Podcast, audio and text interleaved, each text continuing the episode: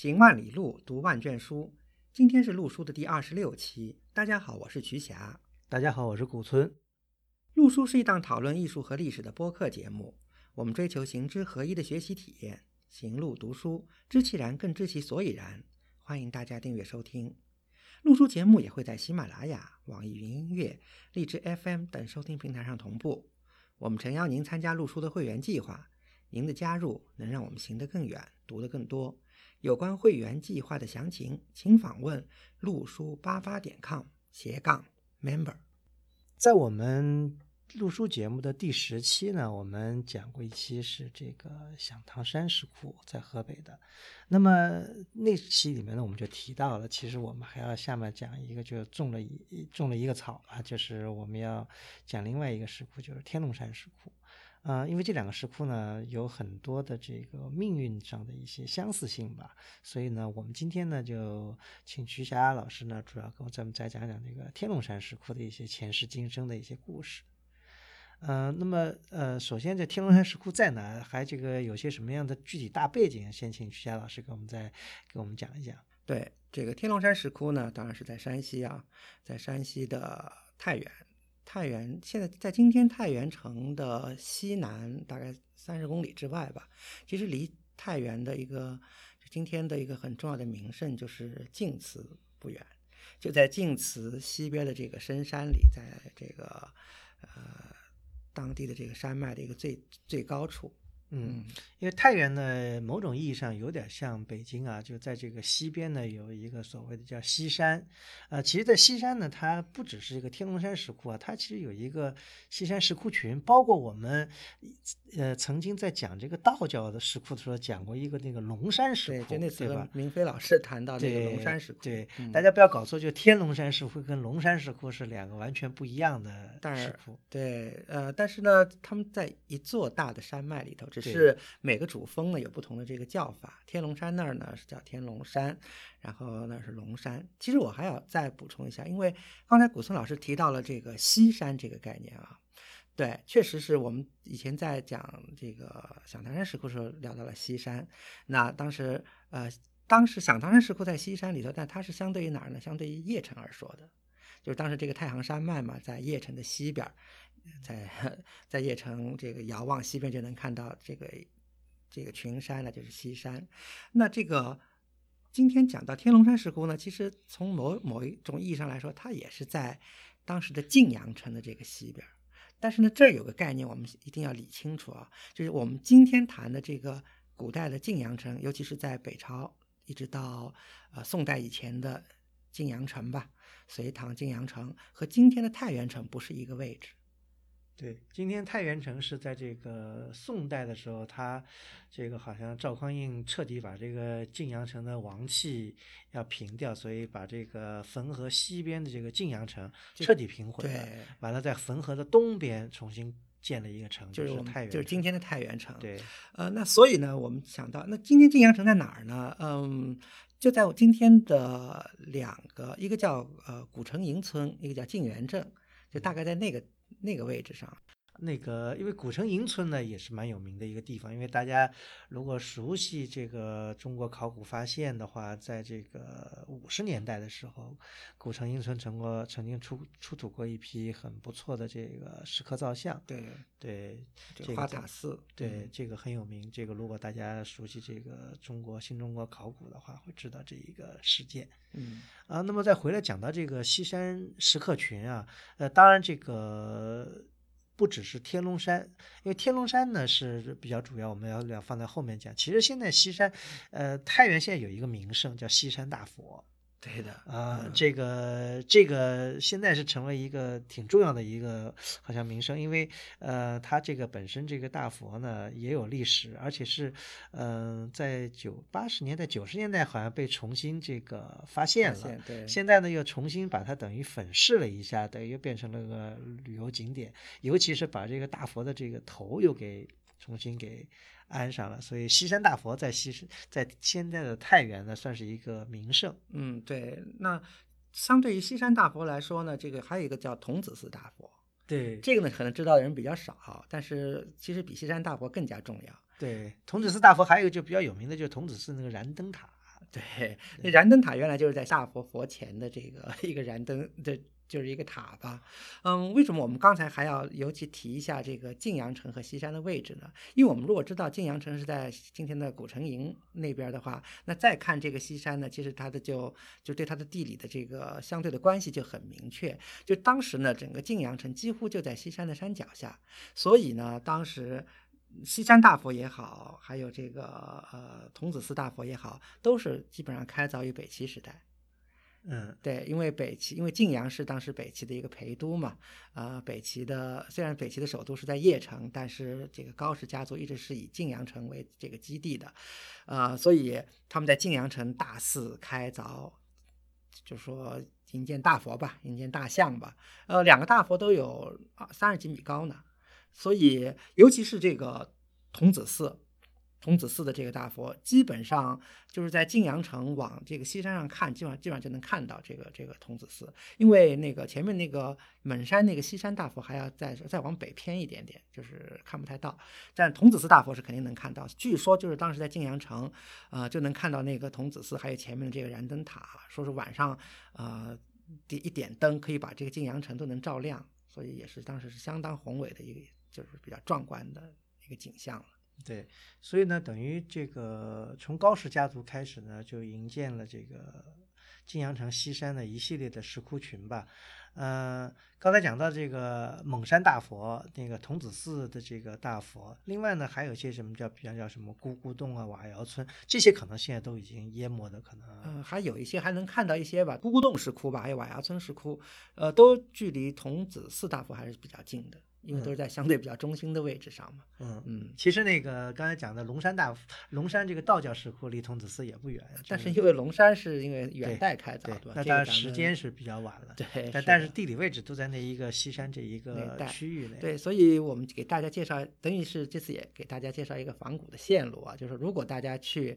这个天龙山石窟玩，就是说这个仿古的话，也不要错过了这个西山的其他名名胜。对。嗯，因为太原的西山其实还是名胜众多啊。除了这以外，还有其他，咱们以后再再说。对，呃，讲到这天龙山呢，嗯，天龙山石窟呢，它有一些它的一些特点，跟这个我们以前讲的这个响堂山不太一样。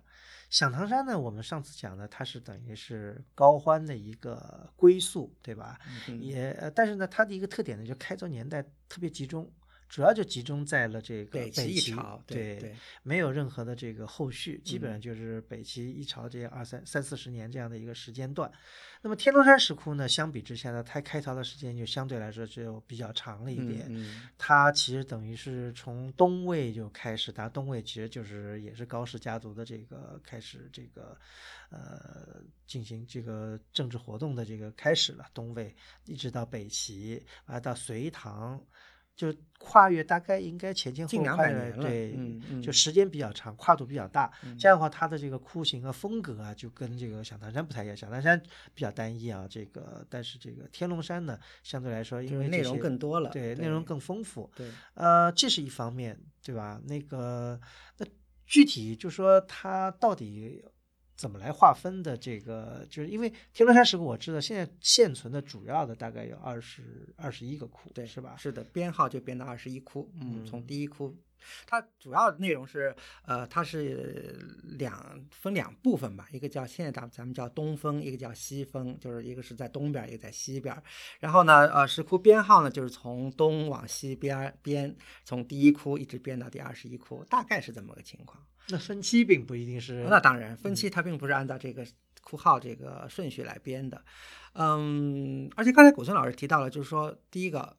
天龙山石窟和响堂山石窟的一个比较吧，响堂山石窟呢确实是开凿的时间比较集中，就是只是北齐一朝，而天龙山石窟呢开凿的时间比较长，而。另外一个呢，响堂山石窟是和高氏家族，对吧？秘密密切相关。北响堂就是皇家高氏皇家开的。那其实呢，我们今天来看这个天龙山石窟呢，天龙山石窟的开始开凿呢，毫无疑问应该也和这个高氏家族有着非常密切的关系。嗯，另外一个呢，就是就是它呢，它是开凿于大概开凿于东魏时期。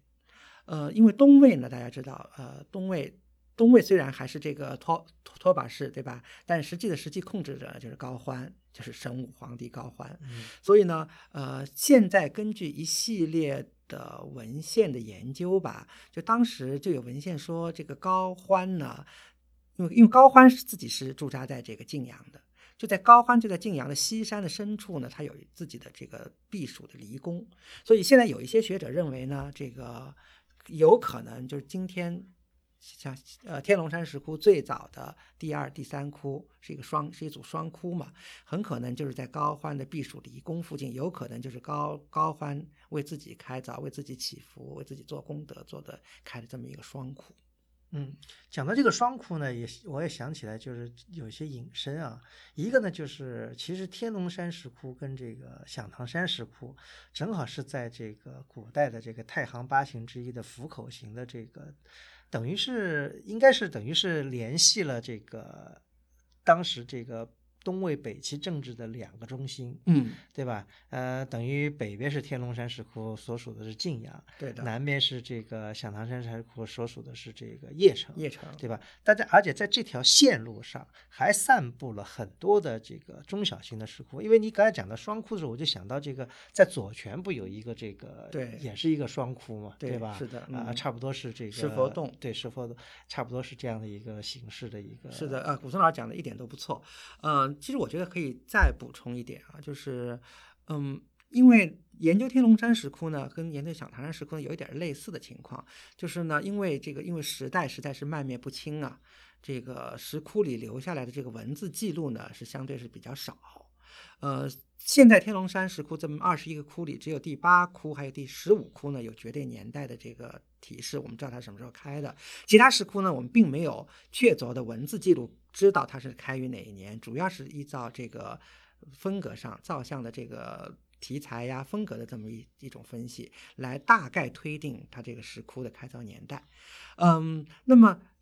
幸幸好是什么呢？幸好就是在山西存在着大量的这个石窟、石窟寺的遗存呢，啊，可以进行一点这个类型学的一个比较。所以刚才古东老师提到了在呃府口形上的一系列这个小的石窟，尤其是左权的那个那个石佛寺这个石窟，那个也是个双窟，确实在形制上、在题材上、在内容上确实有可以比较的。因为我还想补充的一点就是，嗯，我觉得。呃，这和晋阳这个位置的重要性息息相关。古村老师提到了府口型，其实我还要补充一个太行型，就是其实，在某种意义上来说，晋阳可以说是府口型和和太行型在最后末端的一个重合处。因为太行型大家知道是从这个太行山，呃，太行山往南吧，一直通向洛阳的一个古的行道。那么当时呢，这个孝文帝迁洛的时候。就是大规模把首都从平城，就今天的大同往这个洛阳迁的时候呢，就是经过太原，然后走太行行到的这个洛阳。所以呢，太原也是在平城迁洛的一个重要的一个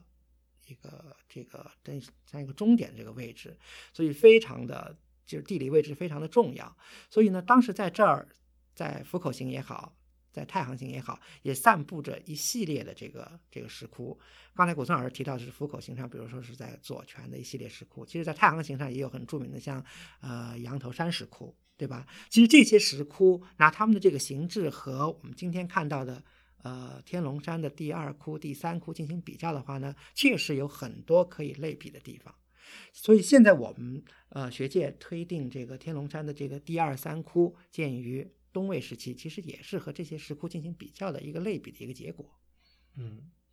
呃，东魏当然东魏跟北齐其实也不太能划分的非常清楚，因为都在这个高家的这个势力范围之下，而且呃基本上也都是这个有他们的很多的痕迹啊。呃，除了东魏有两个窟，对吧？那么北齐等于在这个天龙山是有。三个主要三个窟，现在主要三个窟，第一、第十和第十六。呃，但是其实呢，我我还是不是很同意古村老师刚才说的那个划分的不是很清楚。其实呢，他们的风格的这个变化还是挺明显的。就像我们看青州造像似的，东魏的这个青州造像和北齐时代造像在风格上有了相当程度的一个跨越啊。虽然这个当中没有差多少年，其实天龙山石窟也存在着这么一个很这个就是风格上的一个重要的一个演变。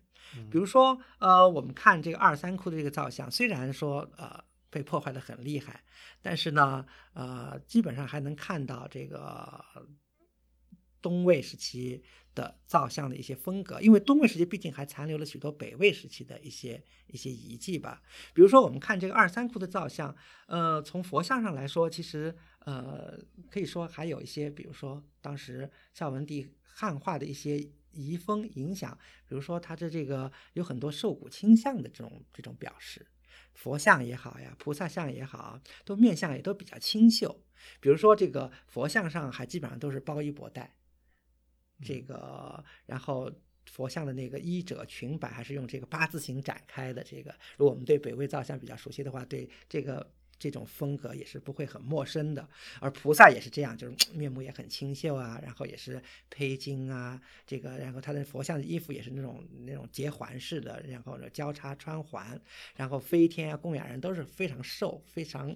柔弱的这个这个感觉，而且呢，二三窟的这个雕刻的这个手法呢，和其他，尤其和北齐的这个窟还不太一样，比如说二三窟它更重视了，比如说圆雕。高浮雕还有浅浮雕，整个这个窟就是给人感觉以非常这个华丽的这种风格，哎，有些遗憾的就是怎么说呢？这个二三窟最精美的这个部分也后来被盗凿了，所以我们今天去看呢，这个就看到是，尤其是浮雕啊，大量的被凿掉了。现在我们看到有些很大的这个，比如说呃，因为窟是朝南的嘛，这个南壁内部的一些。呃，展示这个供养人这个浮雕，其实都是现在新做的。嗯嗯。但是我印象比较深刻的是那个，就是祖尊下面的这个，呃，这个复联的这个座，我觉得那个还是看起来能反映当时的一些这个。因为这还是原物对对，很肥厚的这个脸瓣啊，完了它很很一些，我觉得做的比较的这个华丽的这个。特点还是能从它的一个复复联作能够看得出来。嗯嗯。那么，那那那那到了北齐窟，有时又又出现什么新的特点呢？北齐窟呢，嗯，在窟形的一定程度上呢，还是和东魏的窟有一脉相承的地方。比如说，我们看到东魏窟啊，因为就两个，它是个双窟嘛，然后双窟之间它有一块这个就是碑，这个功德碑。这个功德碑可惜呢，碑的内容已经。大家不知道了，因为当中的这块碑已经遗失了，但只是它的这个碑的这个外框的这个东西。这个好像跟那个响堂山也有点像。对对，是的，因为响堂山的那个第一、第二窟当中也有类似的这样的这个这个表示，因为这个一脉相承的嘛。那么到北齐的时候，但是它的那个东魏的时候，它的主这个两个窟的主室也是比较是方形的，也是顶的是覆斗的。然后造像的这个布置呢，也是一般，就是我们叫它三壁三龛，就是北壁、东壁、西壁三个壁各开三个龛，然后里头表示的都是三世佛。三世佛呢也很有意思，就是呃北壁的这个就所谓主壁吧，它是以它是解家夫做的一个佛，然后两壁都是以以座佛。这在这个天龙山是这样的。那么到了北齐以后呢，其实它有一些变化。我们今天看到就是说。所有的天龙山去看，看到它在窟的外沿表示出建筑形式的，那基本上都是北齐窟。嗯，几个特别有标志性的，比如说十六窟，对吧？然后这个第一窟、第十窟，它都是雕出了一个仿木构的一个前廊，上面有很 漂亮的人字拱。对吧？这是非常的对经典的。这个这个也算是这个北齐建筑留到现在的这个比较重要的物证之一吧。对的，对的，是的。所以我们只要看到有这个建筑标标识的呢，就是北北齐的。然后呢，它造像组合上呢，其实呃很有有一个很有特色，它还是以这个弥勒佛为这个主尊，就表示这个。就是米勒这个净土信仰啊，在这个尤其在晋阳地区还是相当的这个流行的。其实这个信仰，其实在其他地区呢，在尤其到了北齐以后，已经是有有点衰落，但是在晋阳地区还是相当的这个流行。还有一些其他题材，比如说是像神王啊，啊，对吧？这些题材，嗯这是在北天龙山的北齐窟里也是反映的相当明显的。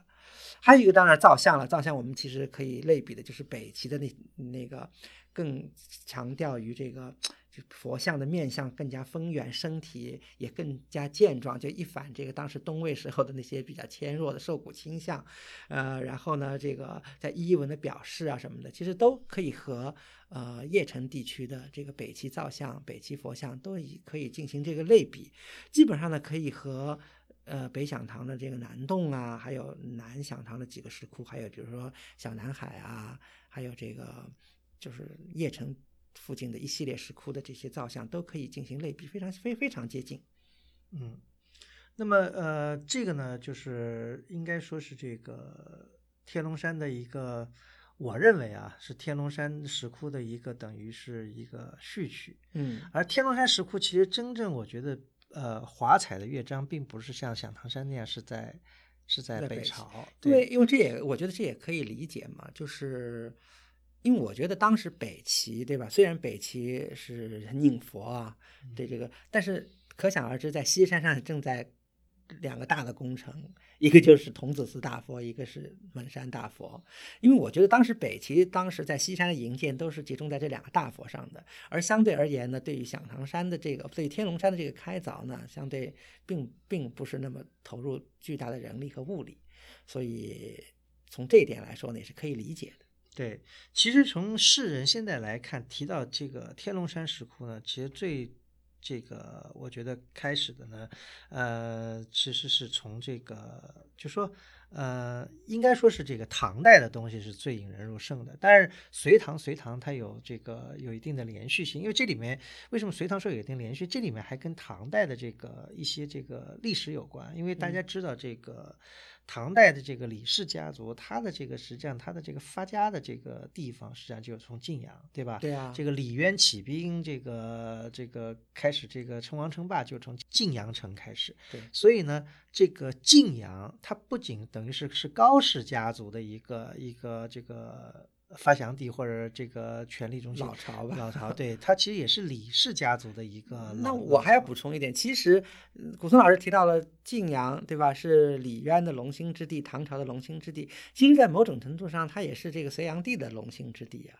因为隋朝一建国，对吧？开皇初年，这个隋炀帝杨广就被封为并州总管了。嗯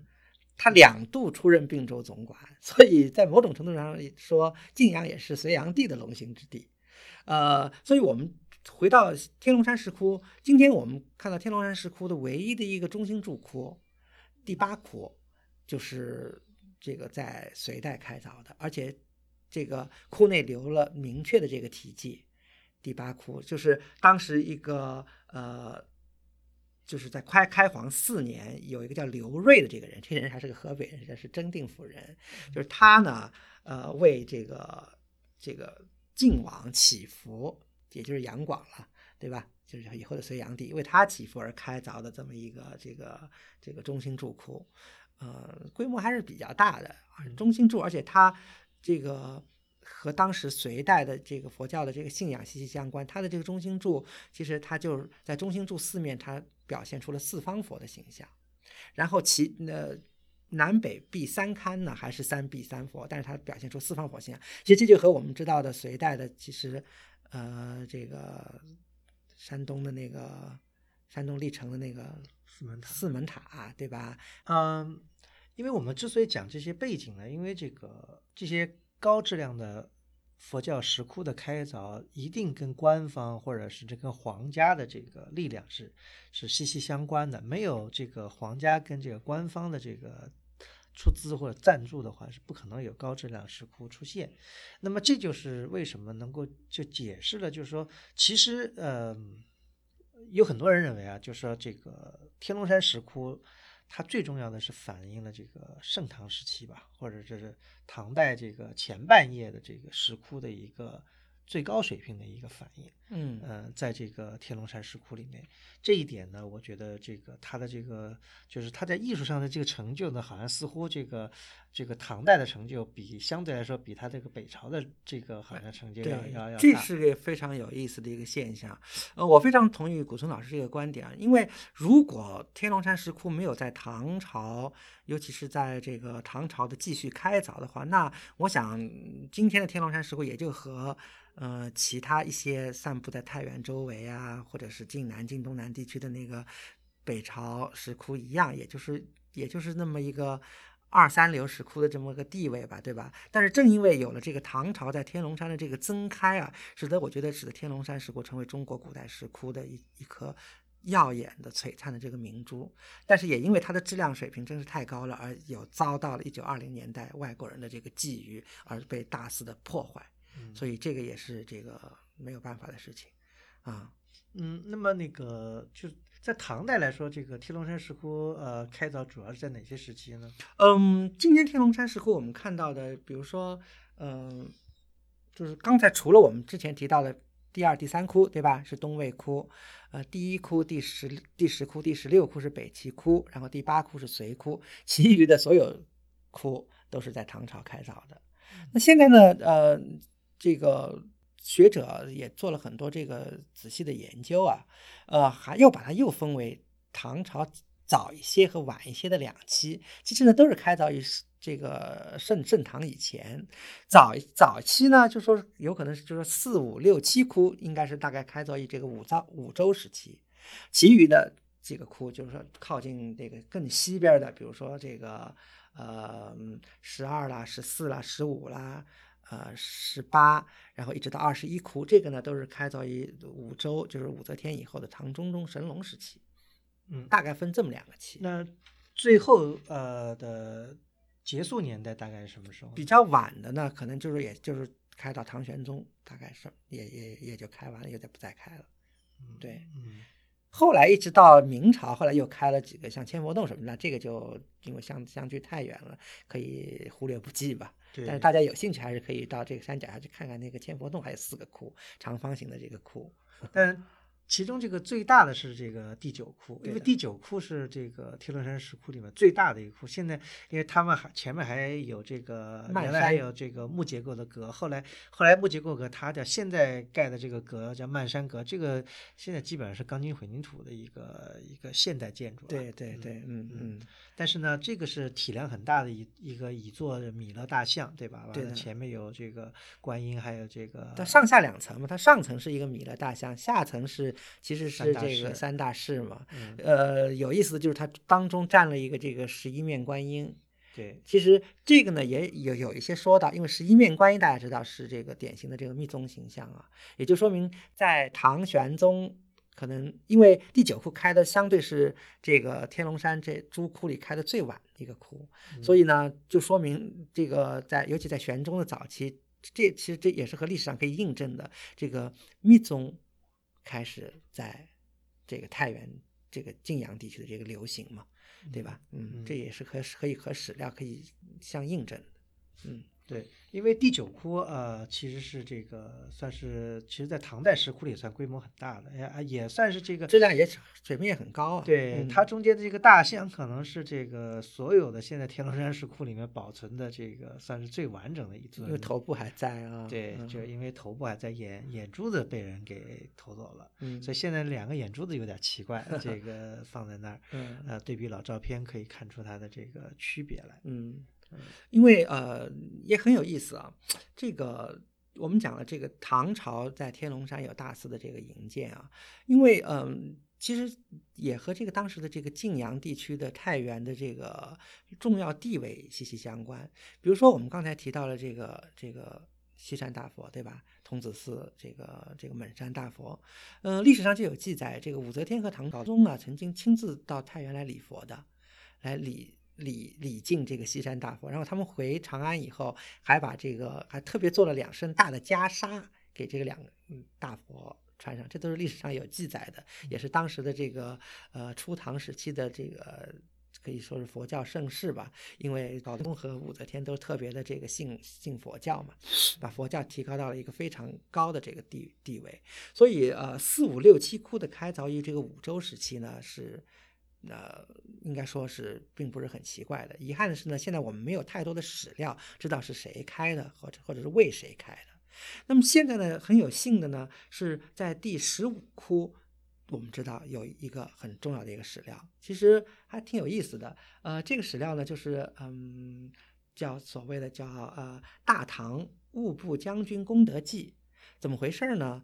这个功德记呢，原来是开凿在就是镶一块大碑吧。功德碑是镶嵌在第十五窟的一个这个这个十五窟的这个窟面上的，它有有碑额，有有这个碑框，然后这个碑是镶镶嵌进去的。嗯，可惜呢，这块碑呢只剩下一部分，后来也是近年才找到的，就碑头部分后来找到了，但是这个碑的这个拓片呢，从这个清朝明末清初以来就一直比较流行。后来呢，这个大家发现了这块碑。的这个碑文是和呃天龙山石窟是有这个相当密切的关系啊，然后以后又有学者考定出它是出自第十五窟，嗯，那它是大唐务部将军功德记，务就是这个务要的那个务，对吧？部就是这个部族的部，然后这个整个碑文现在还都能这个试读出来。那这个户部将军挺有意思的，他是当时在晋阳的一个唐朝军队里的一个将军，呃，是中军的副使，而且还地位挺高的，是叫叫右京五卫将军，上柱国，还是叫呃遵化郡的开国公，叫这个人叫务部寻。呃，这个碑文还挺有意思，他呢，这个务部寻呢，这个。名字听起来好像和汉族是有点远啊，他确实，他他这个人是东北人，是这个可能是原来这个渤海国那儿的人吧，而且上面还提到了他的他的他的太太，他的妻子是乐浪郡的一个叫黑齿氏，明显的看来也是一个这个呃这个有可能是这个少数民族吧，这个因为乐浪郡嘛，对吧？是这个今天这个朝鲜北部。地区对吧？所以他们当时就在太原这儿任职，然后做将军。他们自己发功德发愿，开了这个第十五窟。讲到这个开窟人的一些身份背景啊，这个呃可以帮助我们来理解一些这个就是天龙山石窟的一些特别之处。因为嗯，大家如果熟悉一些这个。唐代的一些造像，比方说西安有些这个唐代的这个碑林里面有很多唐代的这个造像，对吧？西安出了很多唐代造像，呃，或者相比这个这个现在敦煌遗留的一些唐代，就说呃天龙山有它非常鲜明的一些特点在里面，所以这也使得天龙山石窟就变，就是说一说起来，就是他好像认为是唐代石窟里面的一个一朵这个非常。呃，不能说奇葩吧，因为奇葩有贬义的意思，就是一朵非常嗯特别的一个呃风格，就是一看让很多人明眼一看就能看出，哎，这是 天龙山风格的一种唐代的造像，对吧？因为它有唐代的这个当时所流行的一种丰腴的这种美感，但是呢，它又。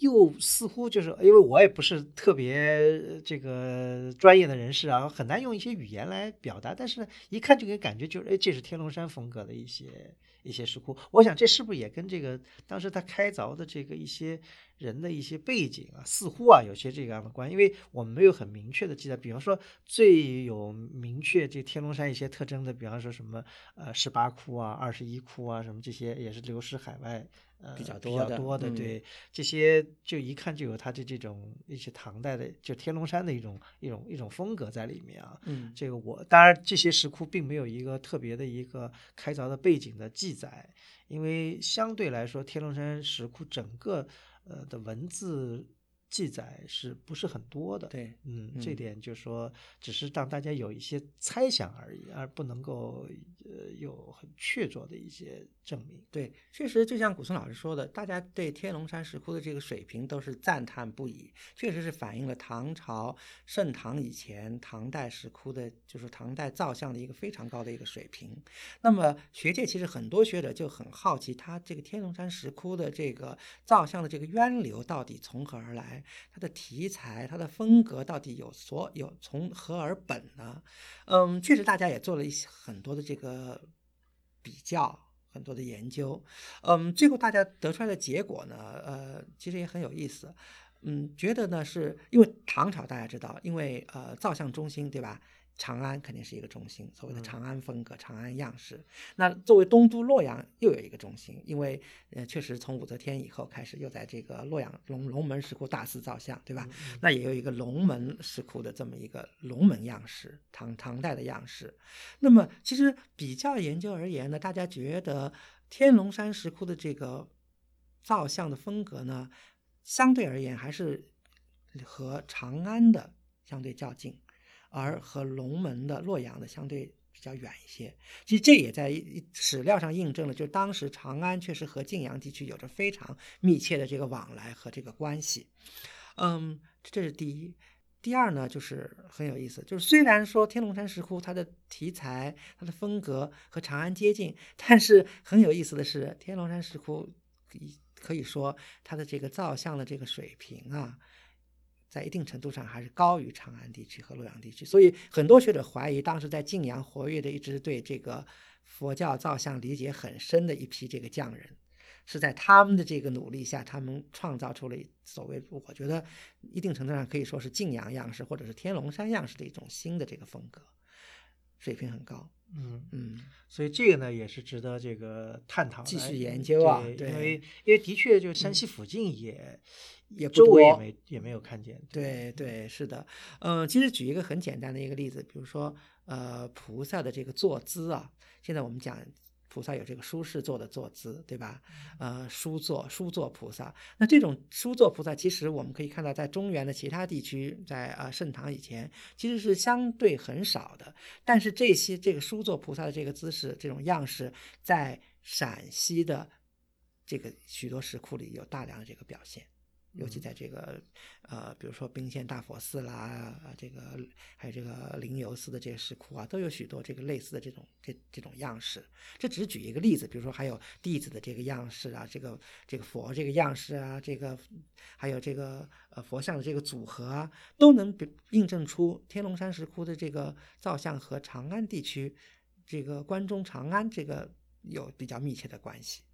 嗯，但是水平呢又是相当的高，又是相对还要高于这个长安。对它这个天龙山石窟呢，有一个有一个特点，它我我觉得有个特点就是它其实是小而精，就尤其是后面这个这个五周以后这这几个窟啊，它其实规模都不是很大。嗯，它的这个坐像呢，基本上也。是比真人可能还略小一些的这个尺度，或者跟真人类似，不是这种很大的这个大象，所以我觉得呢，就是有个小而精的这个一个感觉在里面啊。因为你进了这个石窟，实际上这个石窟感觉并不是很大，有些石窟可能也就十几平方米，不到二十平方米这样的一个大小，两三个人站在里头是都是舒展不开。对，是这造像呢也不是规呃体量很大，但是呢非常精致。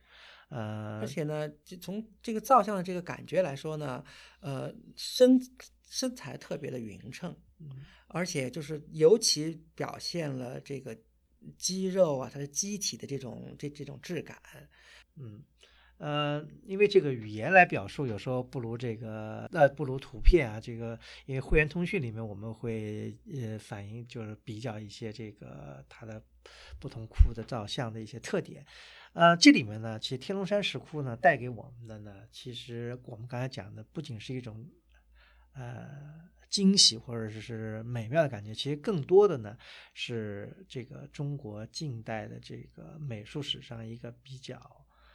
呃悲伤的一个篇章，惨烈的惨烈的篇章，因为它的这个结果呢。就是或者他的这个后来的这个结果比甚至比这个响堂山还要惨烈一些，因为响堂山不管怎么说，我们现在去大北洞也好，去什么也好，我们我们还能感受到它的尺度啊，感受到就是说它的这个余韵吧，这些基本上还能有一个大概的一个感受。呃，但天龙山呢，基本上就是可以用一个就是惨不忍睹或者是洗劫的这个词眼来形容天龙山石窟在上世纪二十年代所受到的这个。呃，对待吧，嗯，这也是中国这个近代文化史的一个令人非常这个不堪的一个篇章，因为这里面呢，当然这个天龙山石窟呢，实际上并没有被淹没，但是随着这个佛教在整个华北地区的这个示威吧，天龙山石窟呢，慢慢的呢，也就淡出了很多这个，不说淡淡出了很多这个。这个士大夫或者这些人的这个眼睛，但并但天龙山本身作为一个佛教的一个地方呢，它是一直有这个活动的，并没有被废弃掉。对的，是嗯，怎么说呢？就是因为天龙山呢，它在西山的深处，嗯，真是在最深的地方了，非常的这个难走。即使今天呢，我相信今天的太原的市民有去过天龙山的也不多，嗯，对吧？嗯，所以呢，就是说。因为深，因为因为遥远，所以呢，这个渐渐的不为人重视，这也是有的。对，但是呢，它一直是作为一个佛教的一个场所，一直是归什么呢？是归天龙山下面有一个叫圣寿寺，嗯，归这个古刹啊，基本上是来。代管或者怎么样的一个情况，因为其实其实圣寿寺跟天龙山并没有一个关系在里面，只不过它因为在下面，所以他僧人呢就等于是就知道就知道上面有对这些洞窟，对，经常有些民间的一些人去烧烧香什么，但是呢就是。呃，已经不算是一个晋呃，就是太原城的一个名胜了，就是就是在不像晋祠一样，就大家还有晋祠这种是属于名胜，所以有当地有这个士绅啊，有这些当时在封建社会有士绅有官方来进行比较好的管理，所以像像这个晋祠就属于管理的比较好，一直是一个对啊，呃，没有任何的这个人为的这个破坏。那么，但是天龙山呢，它就疏于一个就是。就是等于就是个民间的一个庙宇一样，一直这个不为人重视，一直到了好像是这个上世纪的初叶，外国人开始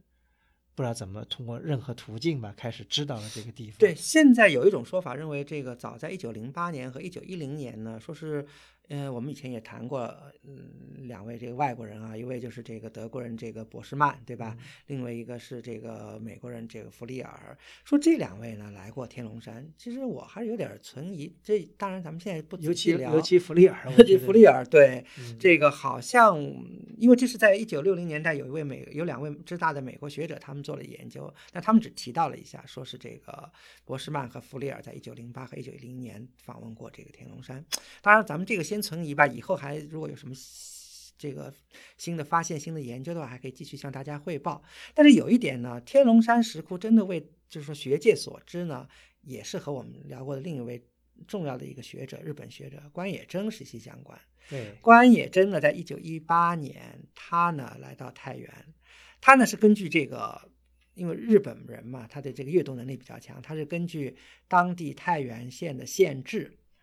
知道了天龙山，然后他就找到了天龙山，然后做了初步的这个勘察，然后写了报告，发表在这个日本的学术刊物上，这样一下子才这个引起了这个轰动啊。然后以后就陆续的有大量的这个日本学者，包括以后一九二零年代我们又也是聊过那个喜龙人，瑞典人，他他来天龙山，所以这是天龙山为学界、为这个艺术界、美术界所知的这个开始，是和。关野真有重要的关系。嗯，在关野真，大家知道，我们也聊过关野真，他这个跟长白大殿合作过这个《支那佛教史记》，因为他是调查了很多中国的那时候现存的一些佛教的石窟啊、寺庙啊等等吧。嗯，呃，关野真这个真是啊，怎么说呢？这是祸福所倚的一件事情。呃，关野真作为一个学者，他向世界披露了他对天龙山的这个学术调查跟研究，是一件非常。应该说是一件非常好事，而且他的这个当时早期的这个照相记录了天龙山没有被破坏以前的最后的，也是唯一的比较重要的影像。嗯，一九一八年呢，他确实也是拍了一批照片的，但我觉得很多照片应该是拍摄一九二二、一九二一年，因为一九二一年长盘大定，嗯，去了去访问了天龙山，然后一九二二年关野真又第二次去天龙山，嗯。呃，因为二二年对关野真来说，他在山西很多地方他都是重访啊。他二二年先去了天龙山，然后他又去重访了那个大同的那个云冈石窟，嗯，还很有意思。当时我一个印象挺深的，就是看这个长盘大定的笔记啊。他当时从天龙山去大同的这个云冈，他是你知道他怎么走的吗？他是先回了北北京，然后再从北京去的云冈，因为可能直接当时出雁门关不太方便嘛。嗯，对，所以当时印象很深。所以我觉得我们今天看到的早期的天龙山的这个，就是不在被破坏之前的天龙山的图像，基本上应该是拍摄于一九一九一八年有一些，但主要是一九二一年和一九二二年。对，因为在一九二二年，后来这个出了一本这个图录，叫这个《天龙山石窟》。嗯呃，这是一本比较有影响性的，也是这个后来的学者研究天龙山的一个很重要的一个第一手的，等于是资料文献资料吧。嗯，但是呢，就是在二二年以后，从二三年开始，就是天龙山呢，就一下子命运就急转直下。嗯呃，具体怎么样的一个情况，到现在为止也不是非常的清楚。天龙山，但是呢，大家知道，就从大概就一九二三年开始，在短短的几年之内，可能天龙山这所有的这个重要的造像，就是遭到了这个应该说是毁灭性的这个盗盗掘对嗯，这里面呢也是跟日本人有重要的这个干系，就是日本的一个很大的一个文物商人，嗯。就是山中定次郎跟他的这个山中商社，呃，参与到了这个这个，我觉得应该这个浩劫之中吧，因为很多的这个天龙山的石刻造像都是通过他在转手卖到了世界各地的这个，主要是日本跟美国的欧洲也很多。呃一些博物馆，嗯呃，但是这里面具体的一个内幕呢是不太呃清楚，因为有人说当时的这个圣寿寺的和尚尽量。呃，嗯有一尽量和尚说是参与了，还有这文章说什么后来冯玉祥什么什么把又把这把和尚呃给枪毙了什么这些都是应该是不对的。以因为讹传讹。对，因为为什么是说这个不对呢？因为呃，大家如果熟悉山西这个地方历史的，会知道有一个人，这个人呢就住在晋祠附近，他呢叫刘大鹏，他是一个清朝末年的一个当地的一个乡绅，是一个举人，他自己呃多次就是呃到北京。这个这个考进士不中啊，后来他就是，但是他写了一个很重要的一个叫《退享斋日记》，就是刘大鹏这个人记录了他大概一生中，就因为他一直活到一九四十年代，就一生中几十年的这个日记，这里面呢就也涉及到了天龙山的这个故事，因为他家就住在晋祠边上，嗯。完了他这个离天龙山应该是不是很远，而且他作为当地的这个乡绅嘛，地方上的一个也是有头面的人士，他记载了，比方在三十年代时候，在当时的太原县要组织这个古物保护，还请他作为这个成员。啊，他呢还记录了他跟这个晋祠的这个圣寿寺的和尚这个尽量的这个交流什么，这都在他的日记里有那这都是有反应都。是什么时代？都是这三十年代都已经三十年代了，所以尽量根本就不可能说是因为天龙山这对事情被被被枪毙这种事情。对，嗯就说就说这个事情，虽然当时也知道是不好，但是呢，呃，起码这个责任人到底是谁是没有没有确认认定的，只是到都到了三十年代开始，就是大家意识到要去保护这个这个这个天龙山石窟，完了说开了几次会，这个但是在这个刘大鹏日记里面也讲的，就是也是就是不了了之，就是那时候的反正整个的这个社会的状况就是一种一种有点无政府状态的这样一种一种状态吧。嗯所以说天龙山的保护也没有落到这个实处，因为他那时候去的时候已经基本上这个三十年代了嘛，已经嗯基本上已经被破坏的已经已经差不多了。因为二三年开始，就在短短的几年之内，基本上，因为后来关野真后来也有些对比的照片，那是在这个《支那佛教史记》里的嘛，因为他们是这个二五二六年出的嘛，对对吧？然后就已经知道这个，所以哎，怎么说呢？呃，今天虽然说呃，所以拿天龙山石窟和响堂山石窟比较而言呢，就是天龙山石窟其实资料还是更为丰富，因为去考察的这个学者也比较多，然后发表的这个东西也比较多。呃，还有一个呢，就是嗯和山中定次郎也有关系。山中定次郎他自己。也发表了所谓的《天龙山石佛集》，其实这本集子我觉得是个臭名昭著的一个集子。嗯，就基本上就是我们看到一九二二年，当时由这个内内藤湖南他们主主持这个出版的那本《天龙山石窟》，我觉得是一个非常了不起、特别伟大的一本著作。那个是把完整的展现了当时石窟没有遭到破坏、比较完整的一个重要史料。而《天龙山石佛集》呢，简直就是一个就是令人惨不忍睹的盗卖图录。对，嗯、这个天龙山石窟的这个造像呢，通过了这个山中定次郎的操作呢，就是在这个海外各大博物馆呢都有收藏，在日本的，对吧？日本的这个东京国立博物馆里面，这个照相厅里就有天龙山的这个坐佛这个坐像，对吧？对呀，呃，美国的各大主要博物馆都有一些天龙山的基本都这个，有，对对，呃，甚至于它流传的这个，就跟呃打个比方吧，就跟我们以前讲过的这个响堂山的流落是有一比的，嗯呃，挺有意思的。因为若干年前，知大知大曾经做过响堂山的这个流落佛像的一个一个项目吧，一个项目复原对项目，数字化复原项对，目。后来又嗯做了天龙山的这个复原项目。呃，天龙山复原项目，但是好像一直不知道它这个最后成果有没有有没有出版，这个不太清楚。因为应该还在做吧，嗯嗯，但是呢，不管怎么说呢，就是天龙山的这些造像呢，我们如果留心在欧美各大博物馆，在日本都是可以碰见的，甚至于很有传奇色彩的呢，就是我们今天啊、呃当然这个国博可能最近在面临着改造啊，在国博的原来的这个有一个佛教造像厅，对吧？嗯呃，曾经也有一尊天龙山的像，而且它是从日本等于是回流回国的，这也算是一件一件一件好事吧。对，是因为日本前一阵子日本经济情况不好嘛，许多这个私立的美术馆、私人收藏家就把原来一些藏品就给这个卖出来了，然后国博就有幸得到了一件那个，呃，说据说从出光美术馆里，是一件这个卖出来的菩萨的一个身子，对，嗯，那个头呃，大家不要这个误解，头是后配的。但这个头也不是国博配的，是这个初高美术馆当时配对的，嗯，很有意思的，其实是他们都是从二十一库里出来的。对对呃，头呢实际上是在现在大都会博物馆。对，是的，而且很有意思，就是他头，我就不知道为什么他这么配啊，因为他既然知道这个头是大都会，他仿一个，就完全他配的那个头跟大都会那个头是完全不一样的，嗯嗯啊、就是完全是不搭嘎的这个两种风格的头配在这个现在的这个国博因为的这个，我觉得这个和当时这个古董商人要这个攫取这个呃最大化的这个利益是有关系的，就是完全罔顾了这个所谓的这个，哎，所谓的文物的这个完整性吧。这种情况就像初高美术馆这种情况是很多的，就是呃头和身子分开了，然后这个呃它它有头它就不配身，但它有身子一般给你配个假头，嗯但是头呢它又卖给了其他一个地方。所以我觉得这个是非常这个恶劣的一种古董商的这种操作手段。对嗯，比如说像类似的，嗯、在福在纳尔逊美术馆也有一批这个呃那天龙山的这个造像，也有很多这个例子，就是身子是原来的，头都是后配的。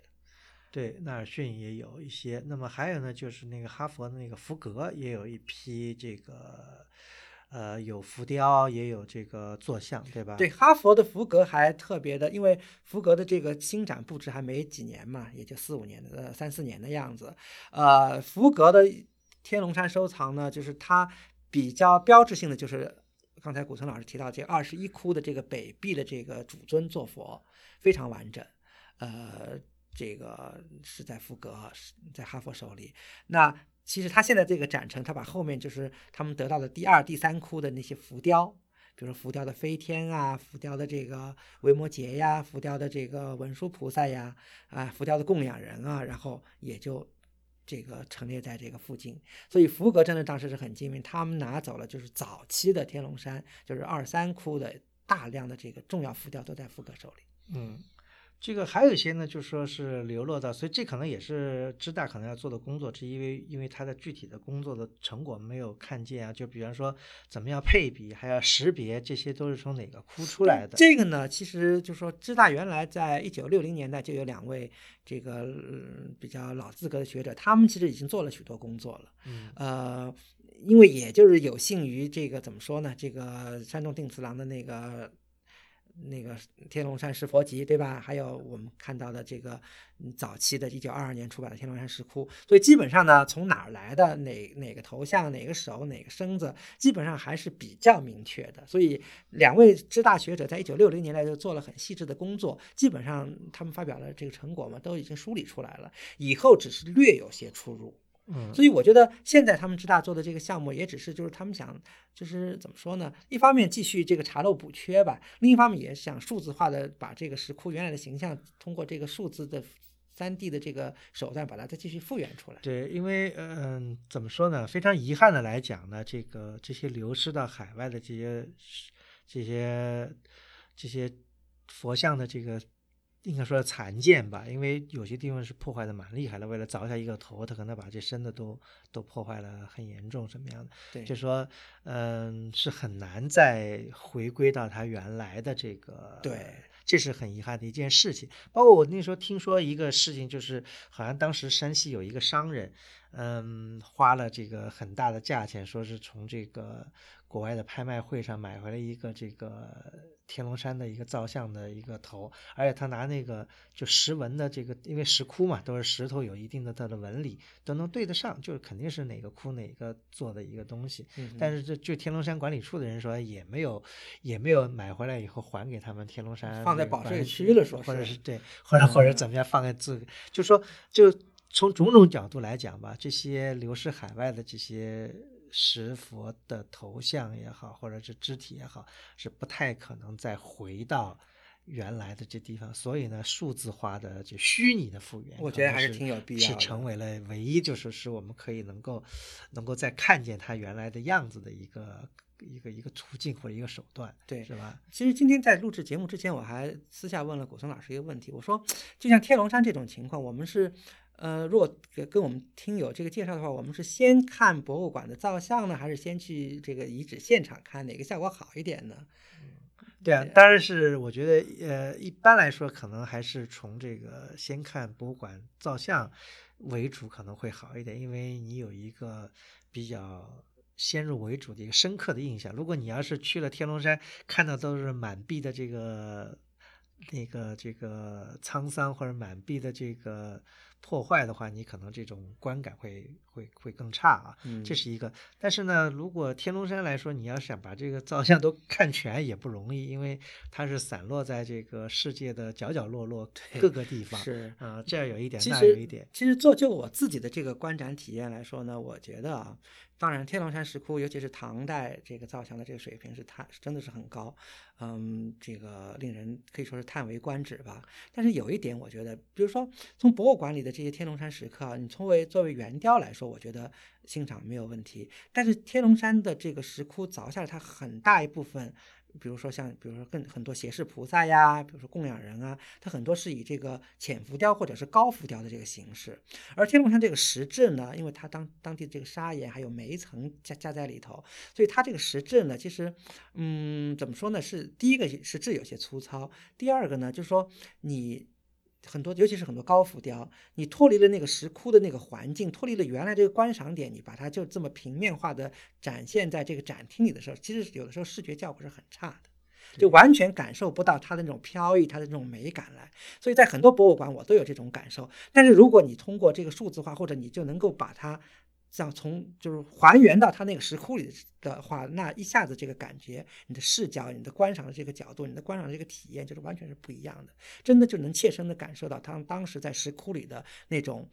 那种形态，这种感受完全是不同的。是的，这个所以呢，只能历史造就的创伤，只能靠这个现代科学技术来进行这个补缺啊。因为刚才就像曲霞讲的，因为有些石窟它这个就雕着，它这个飘带可能就是连在地上或者连在座上，对连在啊墙上。是啊但是但是这个盗掘的人呢，他只是把这个把这个像给它薅薅出来了，但是它的这个附件呢，它还在原地，所以你这种呃是呃脱离了这个原址的这种这这这个背景来看这个佛佛像的这个自然的审美上呢，就打了很大的这个折扣。这个是而且还有一个观赏角度问题嘛，你在嗯石窟里，它有，因为它它是高浮雕，它在一定的壁面上，它是有自己的观赏的一个视角的。嗯但是你一一旦脱离了石窟了原来这个环境，你的这个视角就没有了。对，所以我觉得，比方说这个联想到这个敦煌在做什么数字复原啊，这种这种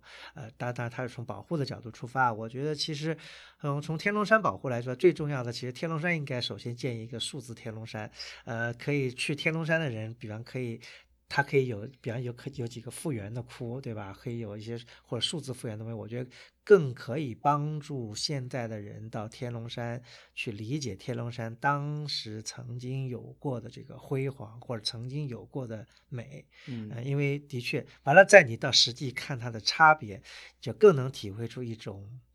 一种时代的变迁，或者说，嗯，应该说怎么说呢？就是说这个。呃，不仅是时代的变迁，而且对这个文物偷盗的问题，这个表示出更大的这个愤怒吧。因为文物偷盗，说实在的，从不仅从二十年代开始，包括我们以前有一期在讲山西的时候也讲过，对吧？呃，到了上世纪的八十年代、九十年代，甚至到这个世纪，这个文物偷盗的事情还在继续的上演，可能是以不同的形式、不同的面目出现在。世界的面前，就包括像这个，嗯，南禅寺的这个佛像，呃，这个被偷盗了以后，都都还没有知道到底是怎么回事，这些都是非常令人，呃，不安跟令人这个难过的事情。嗯，是，嗯嗯，所以呢，我觉得，呃，刚才古村老师真是提了一个非常好的这个建议啊，因为确实而言，今天很多我我，因为我们最后一次去天龙山石窟也是七八年前了哈，嗯嗯，去过几次天龙山，反正遇到的这个仿古者不多，而是遇到这个太原那儿的这个户外活动者比较多，每次都能遇到对，到。那因为好像是一个因为国家公园啊，国家公园因为很深嘛，而且就是这个，因为在西山的最深处、最高处了，所以，呃，吸引了很多户外的这个这个去去去去不这个对探索的人。另外也讲到就是讲到这个圣寿寺，也再多讲几句也挺有意思。圣寿寺是一个古寺，但是呢，我们现在所看见的圣寿寺呢，已经不是当初这个就是当初关远真他们看到的圣寿寺了，因为圣寿寺在这个。一九四八年的时候，因为战火后来被毁掉了。所以，但现在圣寿寺也不是个新寺，它的这个建筑呢是迁来了附近的一些古寺，完了又把它拼起来了哎，把它拼起来，又成了一个，这跟那个晋祠后面的那个奉叫奉圣奉寺吧，啊、嗯有点类似，就是把周围的古建筑把它迁到这儿来，又怼成了一个寺院，是一样的一个。所以这个现在这个想到这个也挺有意思，我也不知道后来这个，因为刘大鹏日记里面也没有，呃，因为他就止于这四十年代，也不知道这个这个呃后来这个净亮和尚圣寿寺的净亮和尚有没有活到这个四八年以后，或者活到这个新中国，呃，因为这些历史都有待于这个喜欢这个。呃，古迹更喜欢历史的当地的，比方山西人或者怎么样，可以把它进一步的还原出来呃，揭开这个、嗯揭开这个天龙山的这个前世今生的这个各种各样的这个不解之谜吧。嗯，好，好，那这一期的节目就到此结束，感谢收听。如果您想了解更多内容，请阅读本期节目的会员通讯。路书之友微店是购买会员计划和会员通讯的主要渠道。我们的节目在每旬的第八日上线，在路书八八点 com 可以找到与节目内容有关的链接。